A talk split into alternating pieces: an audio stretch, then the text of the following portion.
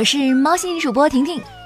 今年的大学毕业生已经是九五后了。听说由于生活条件好，高薪不再是唯一的追求，真的假的？数据显示，大学毕业生对新一线城市如杭州、天津、南京等地的就业满意度，甚至是高于一些传统一线城市。大家对于北京的执念不那么深了。另外，年轻人找工作不再问工资多少，而是专注有没有员工活动场所，有没有健身房和下午茶，工作氛围怎么样，领导好不好相处？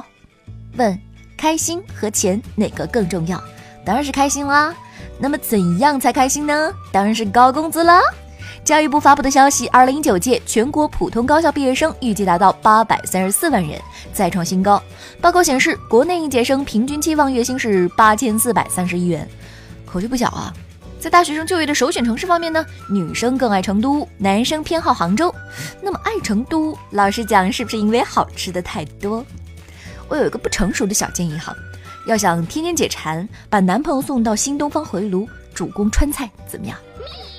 有一个新东方专门教英语，而另一个新东方专门教人炒菜。近日，新东方烹饪学校的母公司中国东方教育控股有限公司向港交所递交了招股书。创办于一九八八年的新东方烹饪教育终于要把自己炒上市了。在中国，炒菜能把自己炒上市的，恐怕就是新东方烹饪学校了。目前，东方教育公司在内地和香港共运营一百三十九所学校，共二十五所提供职业中专学历教育，年营收二十八亿，毛利率超过百分之五十。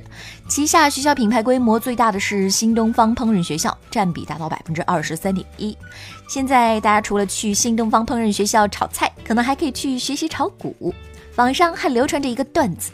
说教英文的新东方创始人俞敏洪这辈子有两大愿望：办一所新东方大学和收购新东方烹饪教育。结果人家一鼓作气要赴港上市了。最后，我们把话筒交给蓝翔，炒菜的都要上市了，开发掘机的还要等多久呀？我是婷婷，今天的喵新闻就到这里，互动留言区等着你哦。